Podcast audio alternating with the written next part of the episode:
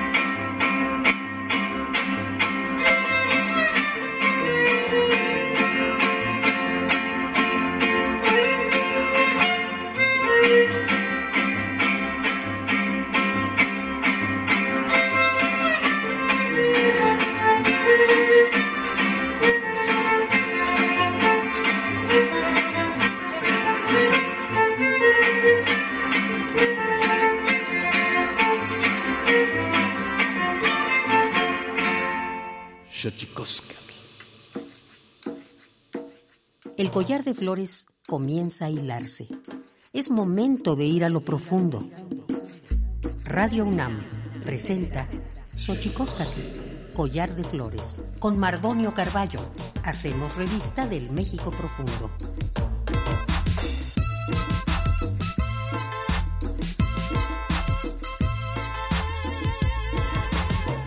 Kenistoken tatamen guan naname ichpocame telpocame oquichpilme siguapilme guanochitlen texcaquimpan huescatepos tlahtoli tlen nigo itlamachchancalito can Universidad Nacional Autónoma de México tojuan tiyolpaquin pampanicantimitselian panitochan tlen titocaltiquen eh, xochicosca collar de flores Nama tipehualtian eh, sello xuitl eh, ma oncamiac paquilistli pagni pagni 2023 tlen Titlapehualtian. Hola, ¿qué tal, señoras y señores, niños, niñas, jóvenes, jóvenes y todos y todas aquellas, aquellos que nos escuchan a través de este invento maravilloso que es la radio, la radio de la Universidad Nacional Autónoma de México. Nosotros muy felices de recibirles aquí en nuestra casa, en esta casa a la que hemos llamado Collar de Flores. Muy felices de comenzar este año trabajando, muy felices y deseando también que la felicidad y que la buena fortuna, eh, que la dignidad, que la memoria, que el amor, que la esperanza y todas esas cosas maravillosas que nos hacen buenos seres humanos estén presentes todos los días de su vida. Así que le recibimos también en esto que hemos estado haciendo ya a partir de hace tres semanas, eh, que es una recapitulación de los programas más importantes no quizá los más importantes, de los programas que pensamos que merecen revisitarse y que merecen eh, tener otro espacio más, otra chance más en las ondas gercianas para llegar hasta usted. Eh, la recapitulación que hacemos esta mañana, esta mañana es con Marco Morales, director jurídico del Autor, por aquello de aquellas y aquellos eh, que no sepan o que quieran saber más de cómo, de cómo es toda esta vaina de los derechos de autor, de cómo se registra una obra, eh, qué, derechos colectivos se tocan, qué derechos individuales se tocan, en fin, me parece una cosa importante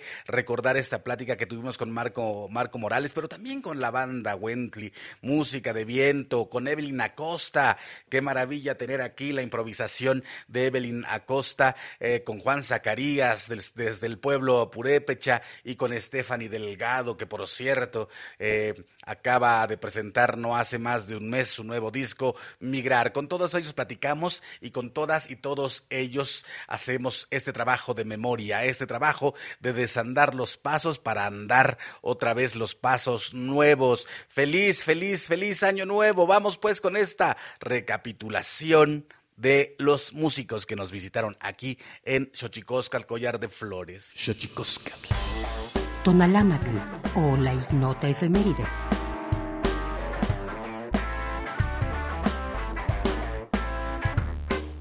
2 de enero de 1952, la República Democrática Alemana se niega a que una comisión de la ONU prepare la organización de las elecciones libres en su territorio. 3 de enero de 1966, en La Habana se realiza la primera conferencia de solidaridad de los pueblos de África, Asia y Latinoamérica, inaugurada por Salvador Allende. 4 de enero de 1950, Día del Periodista en México, instituido en conmemoración de la muerte del literato y periodista Manuel Caballero, considerado el iniciador del periodismo mexicano. 5 de enero de 1811. Se expiden los decretos de las Cortes de Cádiz que prohíben las vejaciones contra los indios. 6 de enero de 1907 se promulga la Ley Agraria, que permitió repartir y distribuir las grandes haciendas y restituirlas a sus legítimos dueños.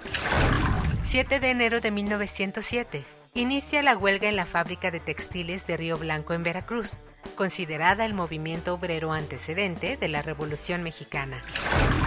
8 de enero de 1918 se publican los 14 puntos de Wilson, que dan origen a la Sociedad de Naciones, propuesto por iniciativa del presidente estadounidense Woodrow Wilson.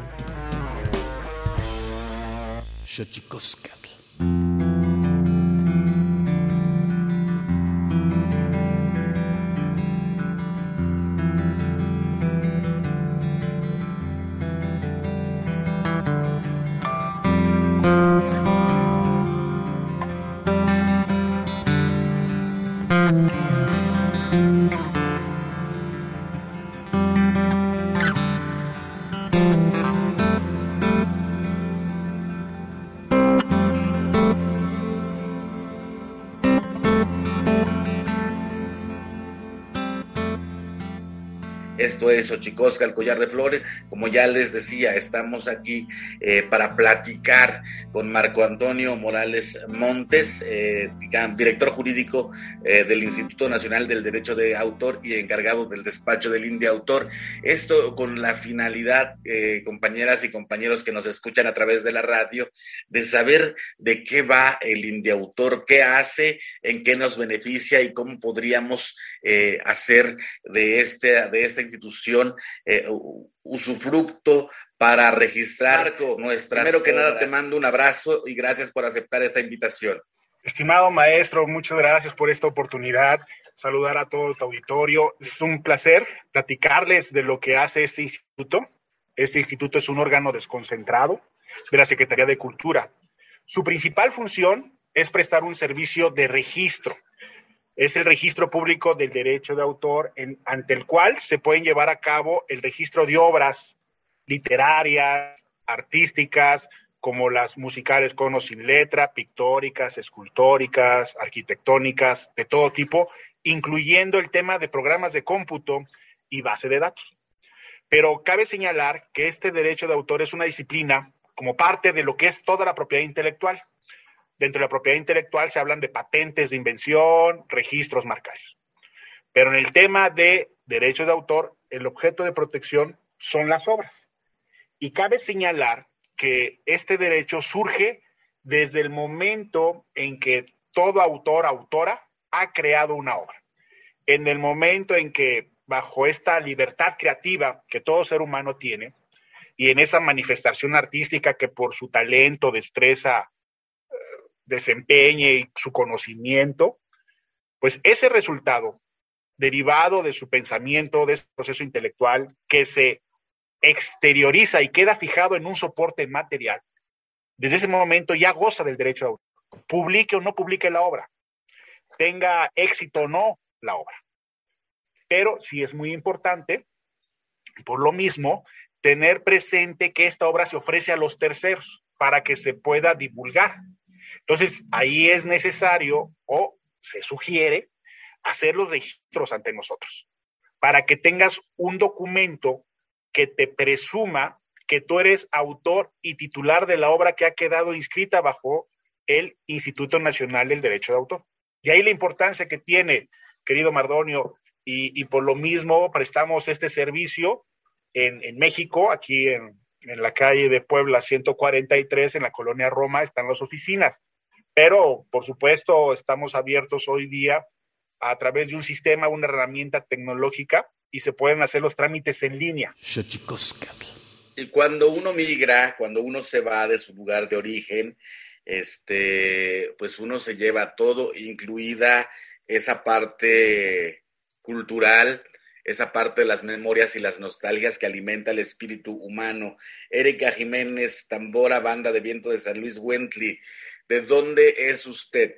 Sí, muchas gracias. Pues yo soy originaria de un pueblo de aquí de la Ciudad de México que se llama San Luis Tlaxialtemalco, que está ubicado al suroriente de la Ciudad de México, dentro de la alcaldía de Xochimilco. Y bueno, pues acá eh, colindamos con el estado de Morelos y con, con el estado de, de México, pues es, nos han denominado como parte de la periferia, ¿no? De la, de la Ciudad de México, sin embargo, pues aquí habitan, habitamos y vivimos muchos, este, muchas personas de pueblos originarios de la Ciudad de México. ¿Y qué, y, aquí dice que hay, que vienen los integrantes de la banda de Viento San Luis Wentley de, de otros lugares del país que alimentan la música de la banda de Viento San Luis Wentley. ¿De dónde vienen los integrantes, Erika? Sí, claro, pues tenemos compañeros que vienen de Oaxaca, vienen de, de Chiapas, eh, han pasado por, por la banda también compañeros del estado de Guerrero, el compañero Luis Enrique, que en paz descanse, pues que era de, del estado de Morelos, y por ahí hablando pues también de la, de la migración, pues nuestro compañero de la, de la trompeta tiene familia de Michoacán, entonces pues ya así como que haciendo la, la conexión de todos los puntos, pues precisamente es que pues eh, nos hemos encontrado, ¿no? Desde, desde la raíz y también aquí hemos eh, hecho vínculos con gente que viene a habitar a la, a la Ciudad de México de diferentes puntos de, del país. Sin duda, la música es un, eh, es un remanso, es un, es un paisaje que te lleva a lugares donde eh, la nostalgia habita y se pone al servicio de la memoria y te hace este tipo de ensoñaciones. Y bajo ese, esa lógica, Erika, ¿qué, ahora que decías esto de no es lo mismo ir a Coatepec, el barrio alto acá en el norte de la ciudad, que estar tocando en Xochimilco y estar nutriendo, eh, nutriendo las nostalgias ahora que me dices esto, eh, ¿cómo se ha nutrido o cuáles son las experiencias que has tenido, que han tenido cuando le llevan música de su tierra a la gente que ha tenido que emigrar a la Ciudad de México? Sí, pues ha sido eh, un, encuentro eh, interesante y, y, depende mucho también del contexto, ¿no? pues también para nosotros fue, fue muy importante el acompañamiento de los padres y las madres de, los estudiantes este, desaparecidos de Ayotzinapa, ¿no? Que, que, venían por una circunstancia en específico a la Ciudad de México y pues que la mayoría de ellos pues vienen de, de Guerrero, que son compañeros pues campesinos, como ya se mencionó hace rato de, este ciclo, ¿no? cómo se, cómo se complementa, o sea, la música eh, existe por una razón en las comunidades y, y pues por ahí de repente, ¿no? Llegaban y pues no, que mi hijo pues era, era bailarín, ¿no? Y pues ya sus botines ya no, pues ya no, no están zapateando, ¿no? O sea, lo, lo extrañamos o, o el caso, ¿no? De, de este, este muchacho también que tocaba el trombón, ¿no? Y ese trombón pues ya no suena, ya no está presente, entonces pues de repente pues eh, en este acompañamiento pues la, la música era como un, un, lenguaje bien importante para esos sentimientos eh, que, que, se fueron dando ¿no? con, con, los, con los padres y las madres y pues sí era muy muy emotivo, ¿no? Doña Cristina nos decía es que es que me siento en casa, sé que no estoy allá, pero me siento acompañada porque porque entienden lo que nos está pasando, ¿no? La gente está entendiendo lo que nos está pasando. Entonces era como un sabor así entre entre agridulce, pero pues que también nos devuelve pues a esa realidad adversa, ¿no? De que a veces se, se migra pues por situaciones eh, complicadas eh, y pues esperas que haya como un, un lazo de, de, empatía, de comprensión y sobre todo de, de un apapacho muy profundo que, que, que, viene, ¿no? Por, por estas experiencias que se dan en, en esta diversidad de, del país. Entonces, para nosotros esas experiencias han trastocado un montón, ¿no? Y nos implican, ¿no? Como de qué, qué implica tocar estas, estas melodías, saber que hay gente que, que, ya no está haciendo la fiesta, saber que hay una interrupción de, de, esto y para nosotros es como también una, una forma de decirle a las personas, ¿no? Que no hay que olvidar, que no hay que olvidar de dónde, de dónde venimos y, y pues vamos narrando, ¿no? Con la música vamos narrando estas, estas realidades que son re lindas y también son complejas, ¿no? Entonces, sí ha sido un, la música nos ha permitido esta, esta parte que, que yo creo que de, de otras formas no, no se conecta, ¿no? Como con estos sentimientos que bien lo comenta el maestro Edson, son, son indescriptibles, son muy profundos y que tienen que ser, eh, pues, como también lo dices, Mardonio, este remanso, ¿no? Esta, esta caricia y este acompañamiento que, que, tendríamos que estarnos dando. Entonces, para nosotros eso ha sido muy significativo con, con la banda de viento. Evelyn, te hemos conocido improvisando y te hemos conocido tocando, bailando y muy recientemente te conocimos eh, esta faceta de compositora. Pues bueno, sí, precisamente. Yo eh, escribo y mm, sobre todo estoy dedicada un, un tanto al tema de la versada, ¿no? Del, del octosílabo. Qué, qué, maravilla. Y fíjate que ahora, Evelyn, que te hemos conocido mucho, digamos, en el género del son jarocho, y cuando uno lee tu biografía para que la gente lo escuche, seguro que la gente eh, un poco le, le ha de extrañar que seas de Oaxaca, ¿no? Pero platícanos esa maravilla eh, de ser, de pertenecer a un espacio territorial permeado por una cultura vastísima. Sí, pues eh, fíjate que es complicado, ¿no? Este, yo casi siempre lo digo, soy 100% este, sotaventina, no se podría explicar mejor mi, mi, mi origen. Yo, por azares del destino, nací en Minatitlán, en Minatitlán, Veracruz. Pero desde muy, muy, muy chiquita, desde bebé, me fui prácticamente a Loma Bonita yo soy de ahí, de, de Loma Bonita, Oaxaca, de ahí me siento. Entonces, pues vivir en esta franja en, eh, limítrofe entre Oaxaca y Veracruz, compartiendo esta cultura que es el son jarocho en, su totalidad, pues es lo que se conoce como el sotavento, ¿no? Eh, yo soy de Loma Bonita, Oaxaca, y, lo digo así siempre, pero, um, por ejemplo, el centro de Oaxaca me queda a ocho horas prácticamente. Y el puerto de Veracruz, por ejemplo, me queda dos horas, ¿no? Entonces estoy eh, pues en esta división y compartiendo siempre pues esta misma, el, mismo habla, la misma escucha también. Entonces creo que, que, que, llevo bien este nombre de, de, de decir que soy sotaventina y de compartir esta, esta cultura eh, que, que, hermana a, dos estados de la República Mexicana, bueno, a tres estados de la República Mexicana, eh, que es Veracruz, Tabasco y Oaxaca. Y, que de hecho que, creo que esa es una cosa que cada vez eh, más en la discusión pública, Evelyn, eh, Arturo, se va a ir permeando eh, que nuestro país está conformado más bien por regiones culturales, más allá de la distribución geopolítica, es la cultura lo que al final de cuentas determina una pertenencia. Y eso es muy bonito verlo en el caso de Evelyn como esto que dice ocho horas de la capital oaxaqueña y dos a dos horas de Veracruz con respecto del fondo musical eh, de las luchas, eh, la poética, una, una, herramienta importante, aquella poética que deja de nombrar al amor, al desamor, como ya lo apuntabas, y a sus reclamos para ponerse como punta de lanza para esgrimir versos en un movimiento, ¿no, Evelyn?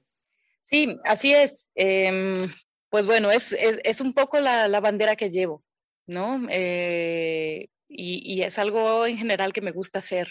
Creo que, mm, que, usar la palabra para este tipo de cosas es, es necesario, sobre todo en diversos escenarios, ¿no? Sucede mucho y casi siempre en, en marzo, por ejemplo, ¿no? Donde buscan eh, hasta por debajo de las piedras a, pues a mujeres porque hay es marzo y es el mes de la mujer y hay que, y hay que exponenciar su presencia, ¿no? Entonces, em, pues siempre surge esta, esta, esta necesidad de, incomodar un poco, ¿no? De que no todo sea belleza, de que no todo se trate nada más de tener una presencia femenina en un, en un escenario, en un foro, sino también esta parte de decir, a ver, qué es lo que está sucediendo, ¿no? ¿Qué, qué, es lo que está pasando también detrás y en la sociedad y qué es lo que estamos viviendo. Eh, entonces, bueno, esta, esta es como como esta parte que, que, me gusta hacer y que me gusta trabajar también siempre. Eh, de ella surgido diversas, bueno, obras como, como Voces de Mujeres, ¿no? O, o, Vivan las Mujeres, que es otra, otra obra también, que, que sí está en una cuestión de celebración, de, de celebración, sí por ser mujeres, pero que también está eh, la otra parte de decir, sí, celebramos ser mujeres, pero a ver, también está pasando esto, también esta es nuestra realidad, también esto vivimos, también esto sentimos, también esto exigimos, ¿no? Y pues bueno, partiendo de ahí, partiendo de, de los versos, que digamos que es mi, es mi lenguaje, mi lenguaje octosílabo, pues van surgiendo estos, estos mensajes con la intención de que lleguen, pues, eh, quizá de una manera más, pues, rítmica, porque el, el octosílabo es ritmo también, y a, diversas personas, ¿no? Y a, y a, la sociedad en general. Pues sin duda, qué, qué maravilla eh, pensar en la palabra como ese, ese instrumento que pueda ser capaz de llevar no solo información, sino una, una suerte eh, de, de, acompañamiento a la conciencia. El Instituto Nacional de Lenguas Indígenas presenta Tlactolcuepa o la palabra de la semana.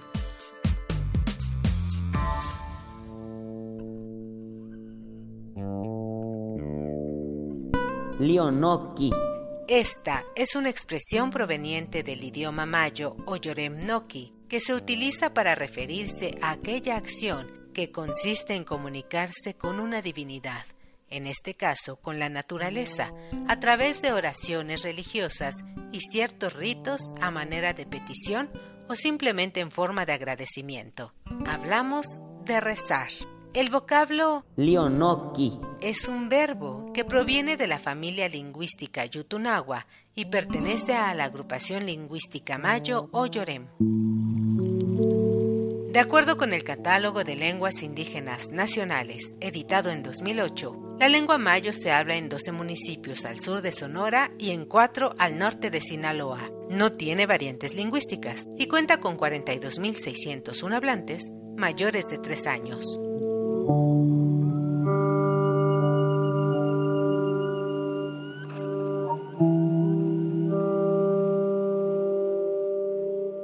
Xochicoscatl.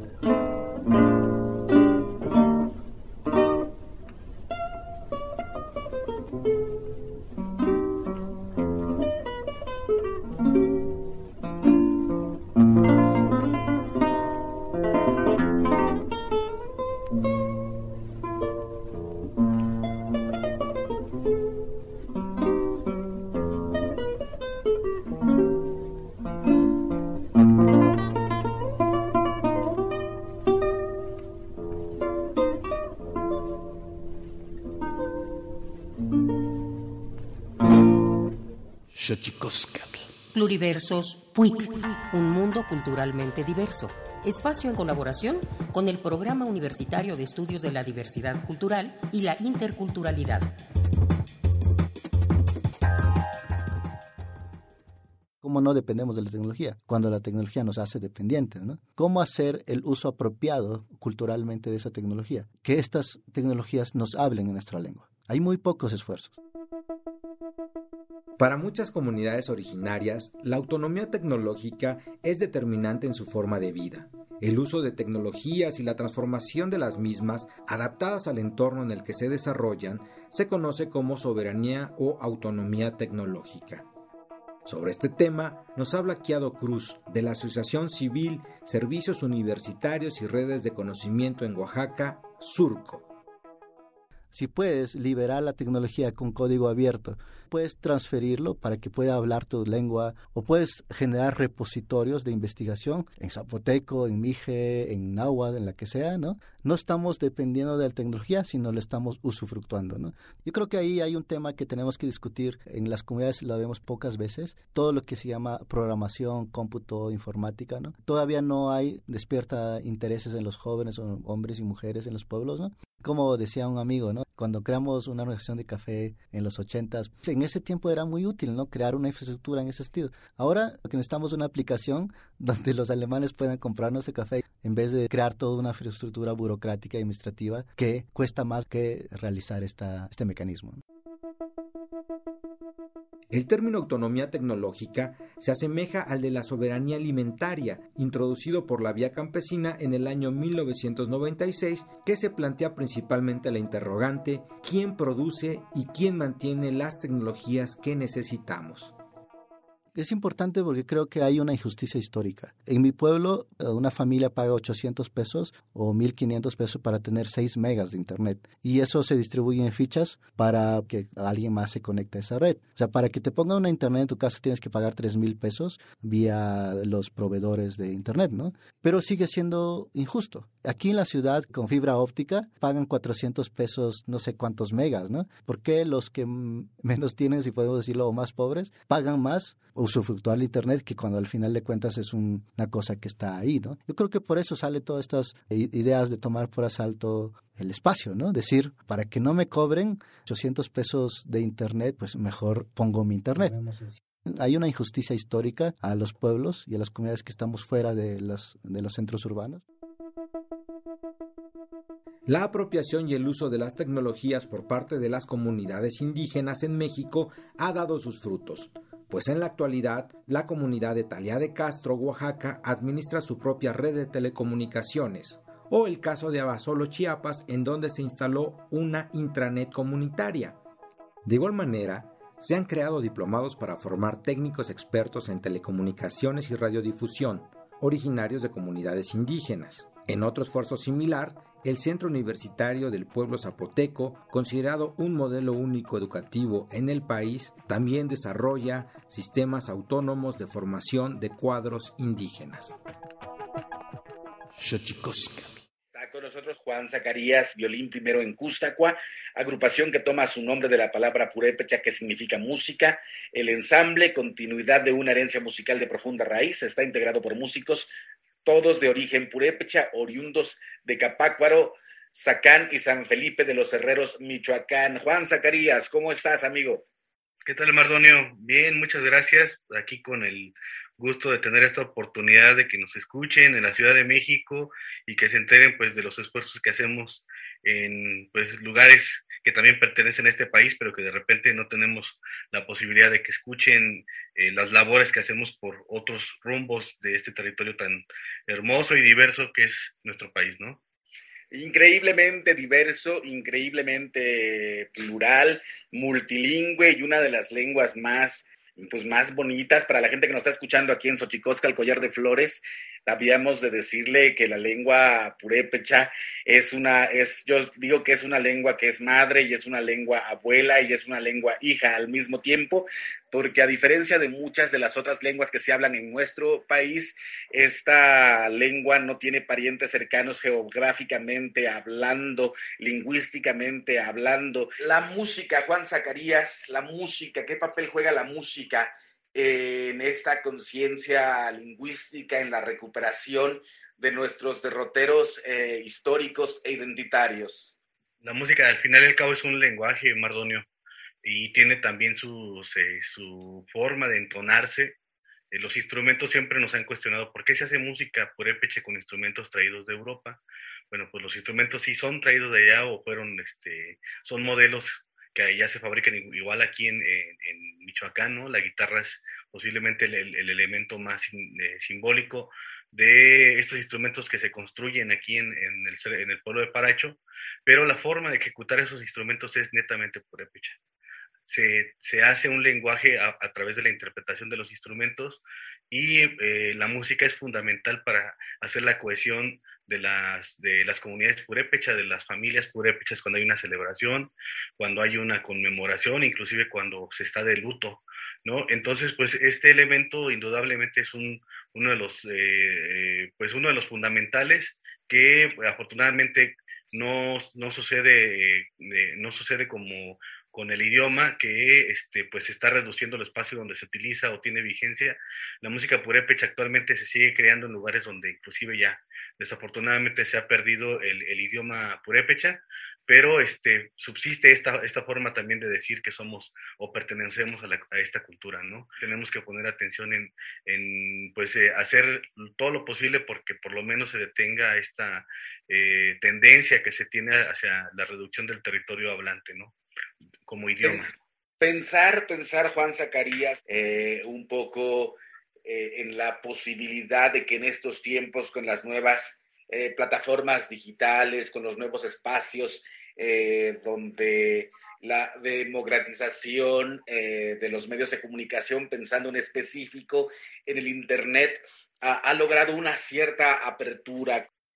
En este sentido, Juan Zacarías, como músico, tú como músico, eh, en, haciendo, ejecutando una música tradicional eh, purépecha. Eh, ¿qué, tan, ¿Qué tanta apertura hay en las plataformas digitales dedicadas a la difusión eh, de la música?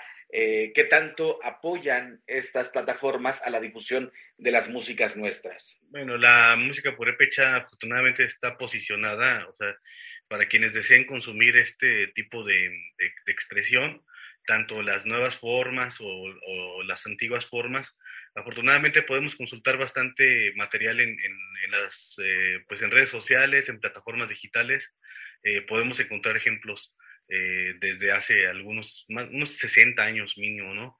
Y respecto a la música tradicional con el desarrollo de las tecnologías, pues también somos afortunados porque hay, ha habido una gran producción de, de, este, pues de fonogramas, ¿no? De, en diferentes soportes eh, que se han podido conseguir de, de, manera comercial desde los años 60 y inclusive también ha venido, um, ha llamado la atención ¿no? de investigadores que llegaron a, a, venir a la región purépecha incluso cuando aún no se hace la introducción del tendido eléctrico, ¿no? Entonces es muy curioso cómo se pudo recopilar esta, estas grabaciones cuando aún no estaban abiertas las comunidades con brechas y, este, y la llegada pues de, de esta, esta, tecnología que sí eh, revolucionó la forma de escuchar música con la llegada de la radio y posteriormente la televisión y bueno, ahora ya tenemos el internet también muy presente en, en toda la región, ¿no? Stephanie Delgado estrenará nueve composiciones de su álbum debut. En las piezas se encuentran historias recolectadas al caminar y plasmadas en su música que nace de diversas tradiciones sonoras y líricas en migrar. Vamos a quedarnos ahí, pero Stephanie es una, es una compositora, es una cantante, es una música eh, proveniente del sur de Veracruz y bueno, has trabajado con mucha gente muy interesante como, como Patricio Hidalgo, eh, ha trabajado también con Ramón Gutiérrez y su septeto, con Macuiles y bueno, con mucha gente. La verdad, hemos conocido a Stephanie desde hace muchos años y, y maravillosamente hemos tenido la fortuna de ver su crecimiento y de celebrar este primer disco, Migrar. Stephanie Delgado, ¿cómo estás? Hola Mardonio, buenos días. Hola a todos quienes nos escuchan aquí en Collar de Flores. Estoy muy contenta por el, pues por el nacimiento reciente de Migrar. Este, ya en un par de semanas estará el disco físico listo. Eh, sin embargo, ya pudimos tocar por primera vez el disco completo en nuestra primera presentación en Jalapa. Este, y bueno, estamos súper contentos y yo estoy feliz por, por ver realizada esta música, eh, por fin escucharla ya sonando más allá de mí, ¿no? y, además en las manos y en las voces de, los músicos maravillosos que, que, me han acompañado en todo este proceso. Pues qué maravilla, eh, Stephanie, que hayas, hayas eh, concretado un, álbum con nueve piezas, con músicos invitados de lujo. Eh, me parece importantísimo porque te hemos visto siempre rodeada de varios músicos y quizá de varios maestros como, como Ramón Gutiérrez o como Patricio Hidalgo, y de pronto verte también eh, florecer eh, con otros músicos de otras latitudes y de otras generaciones. Stephanie, ¿cómo ha sido este, cómo ha sido este migrar? Eh, pues ha sido súper interesante. La verdad es que para mí este disco representa una separación de, casa de alguna forma. He venido haciendo música tradicional desde hace más de 10 años y pues bueno, comenzó mi necesidad por escribir, eh, por, por encontrar otros rumbos también sonoros y me di el lujo de poder realizar esta grabación con músicos como Aaron Cruz, como Ulises Martínez, Miguel Arismendi, bueno, ya este, ahí por redes este, seguramente leerán a cada rato los agradecimientos a todas estas personas que me han acompañado, pero, pero bueno, para mí fue un reto que, que quise ponerme, salir de esta, pues de esta zona segura que ha sido la música tradicional para mí eh, y meterme en problemas básicamente, ¿no? Eh, Así que comencé a escribir también otras canciones que no, que no necesariamente tuvieran que ver con el son jarocho o que fueran sones jarochos, aunque pues eh, parten de allí, ¿no? Eso, eso creo que va a ser imposible de, de, quitar porque pues es parte de mi ADN la música tradicional. Sin embargo, hay otras músicas tradicionales en el resto del país y en el resto del mundo que, que me siguen moviendo, que me siguen conmoviendo y que inspiran todo el recorrido de migrar que para mí es como un álbum de viaje de alguna manera, un libro de viaje, pues, este, y, bueno, acá voy acompañada de, pues, de la sonoridad de, la, de las cuerdas, del cello, del violín, del contrabajo, pero también del bajo eléctrico, del piano este, eléctrico, de la percusión, eh, de otros instrumentos ahí raros como la calimba, este, y bueno, y algunas secuencias electrónicas también. Pues qué, qué, maravilla encontrarte en este momento, Stephanie, en, esta, en este migrar personal. Eh, para la gente que nos está escuchando aquí en Xochicoscas, Collar de Flores, 96.1 de Radio UNAM, efectivamente, la, la tradición siempre ha sido eh, la parte en la que te hemos visto desarrollar, Stephanie Delgado. Eh, pero la tradición, yo siempre digo que, que es, la tradición actual anteriormente era otra tradición y anteriormente otra tradición y vino alguien que hizo otra tradición y otra tradición, eh, generando así un canon para llegar a otra tradición. Entonces me parece que, que tu tradición es, eh, es, circunscribirte al terreno del arte y a la música. Eh, te, tenemos tenemos eh, referencias de músicas que vienen incluso del sur de nuestro continente, que, que en contacto con tu arte generan una cosa muy nueva. ¿Cómo comenzaste a soñar la música, Stephanie? ¿Cómo, cómo ha sido ese proceso hasta este momento? Esa, esa niña eh, que soñaba con la música, o cómo empezó esa niña a soñar la música y cómo se interpela con la mujer que hoy hace música en un contexto como el que estás eh, diciendo, con la música que ella quiere, con la gente que ella quiere, producido por ella misma. Fíjate que mm, la canción fue como un descubrimiento, ¿no? Para mí. primero, más bien como, como cantadora, fui necesitando hacer las cosas de otra manera. Eh, y incluso dentro del son jarocho, iba en búsqueda de, de, ponerme nuevos retos como intérprete. Y creo que esa misma necesidad me llevó a pues salirme de las armonías tradicionales, de las melodías tradicionales. Y primero fue la música, ¿no? Eh, fue la música la que me obligó a ir hacia nuevos rumbos, a ver cómo se sentía mi voz en nuevos escenarios, en nuevos géneros. Y luego, por otro lado, pues me encanta mm, leer, em, me encanta escribir. y, bueno, pues descubrí que eso, que eso en conjunto podía ser canción, ¿no? en realidad también migrar es un descubrimiento para mí como, como una persona que hace canciones, ¿no? Y bueno, por un lado, algunas canciones surgieron como desde la música, eh, y otras desde las palabras, ¿no? Por ejemplo, migrar fue muy así. Eh, de verdad estuve como seis meses transformándola una y otra y otra y otra vez y nada me convencía y terminé por hacer esta canción hablándola. Este, empecé a hablar y ni siquiera escribir, ¿no? Eh, fui como improvisando un poco la, la, el pequeño poemita que creo que es em, mientras lo hablaba y entonces arrojaba ya luego las, las palabras al, al papel y fue mucho después que, que, descubrí que la música tenía que ir hacia un rumbo en donde no estorbara tanto y se terminó convirtiendo en un vals, en un vals con una instrumentación muy escasa, o sea, somos violín, el violín de Ulises, el contrabajo de Aarón, este, y mi voz. Em, quise también que parte del disco fuera así, canciones que se resolvieran con tres instrumentos, ¿no? El, sobre todo el bajo, me encanta el sonido del contrabajo. Eh, y, y, pues la, que la voz volara, ¿no? Que dejar, dejarla ahí libre. Eh, así que bueno, como que tengo esas, esas dos, por ahora esas dos formas de ir haciendo canciones. A veces la música es lo que ocurre primero, a veces el ritmo.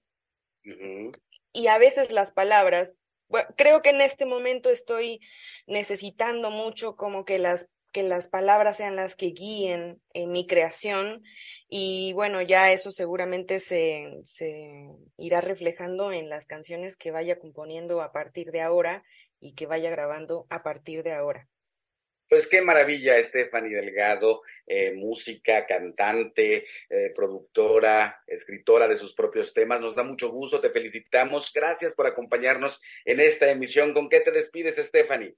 Muchísimas gracias, Mardonio. Gracias a todo el equipo de Collar de Flores. Banda Wentley, Evelyn Acosta, Juan Zacarías, Stephanie Delgado, Marco Morales, director jurídico del Indiautor, todos ellos y todas ellas, su palabra respectiva recordada en esta recapitulación en este programa de inicio del año 2 de enero del 2023. Ya nos llegó este año. Déjeme platicarles, señoras y señores, que en la lengua náhuatl, por lo menos en la variante dialectal de la Huasteca veracruzana, la palabra shuit se se dice igual que una hoja, es decir, es decir, una hoja se dice igualito, igualito que como se dice un año, se shuit.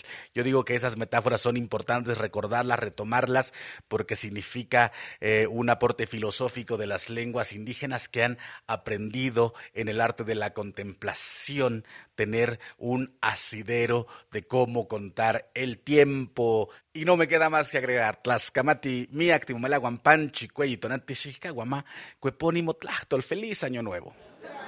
Santísimo Mitote Baile y ofrenda. Una colaboración con el Instituto Nacional de Antropología e Historia.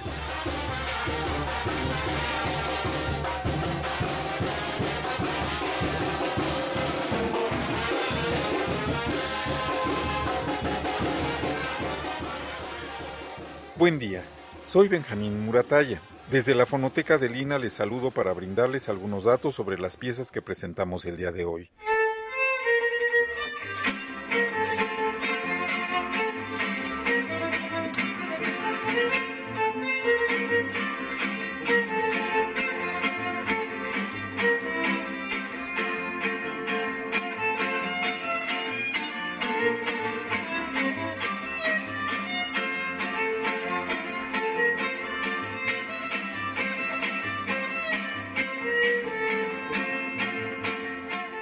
Iniciamos la emisión con una polca de nombre Pájaro Carpintero, grabada en Tizupan, municipio de Aquila, Michoacán, por parte de Alejandro Martínez de la Rosa, quien también realizó la investigación, ambas en 2008.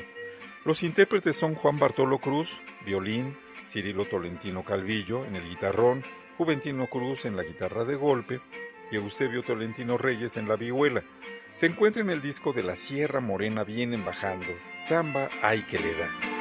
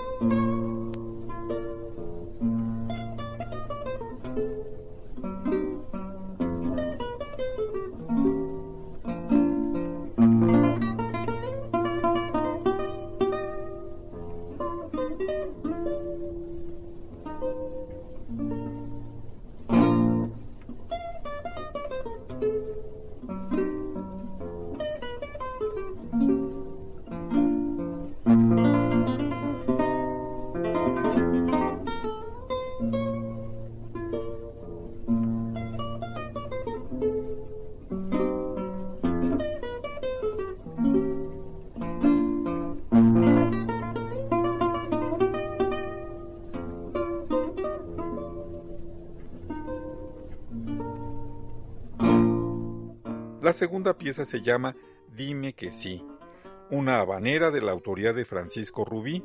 La interpreta Francisco Salinas en la guitarra. La edición de audio corrió a cargo de Javier Cortés Figueroa y la coordinación de investigación fue de Anastasia Guzmán. Se encuentra en el disco Guitarra Mexicana, Tiempos y Espacios del Alma Mía.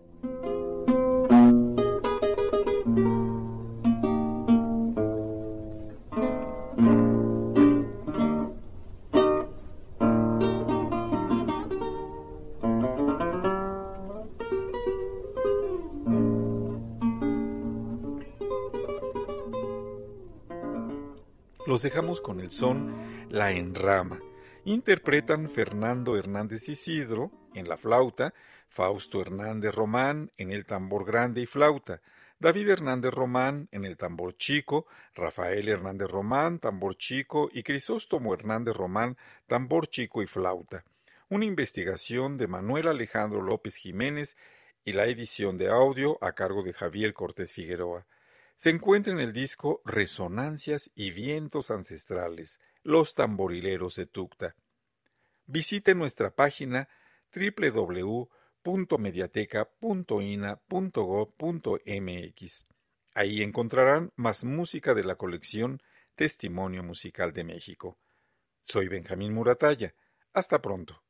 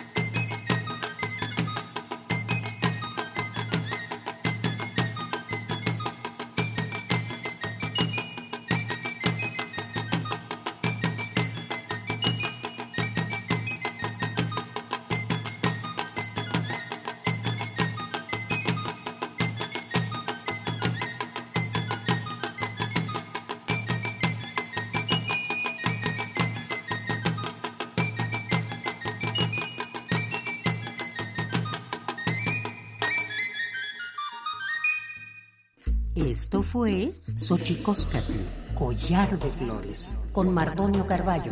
Hacemos revista del México Profundo. Una producción de Radio UNAM. Experiencia sonora.